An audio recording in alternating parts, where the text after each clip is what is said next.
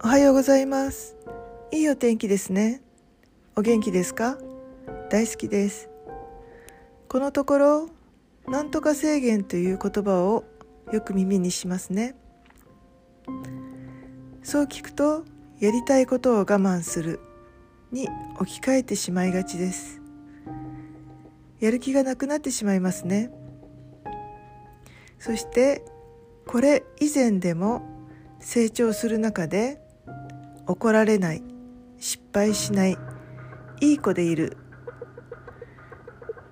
気がつくと自分を抑えてきたことばかりではないのでしょうか。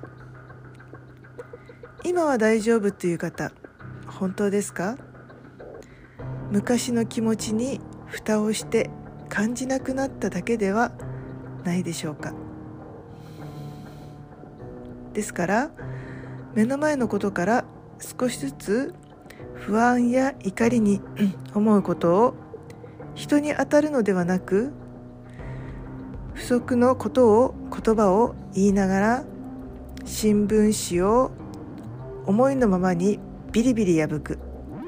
クッションを叩いたり引き裂いたりなど感情をぶつけてみると何かが分かってくるかもしれないですね。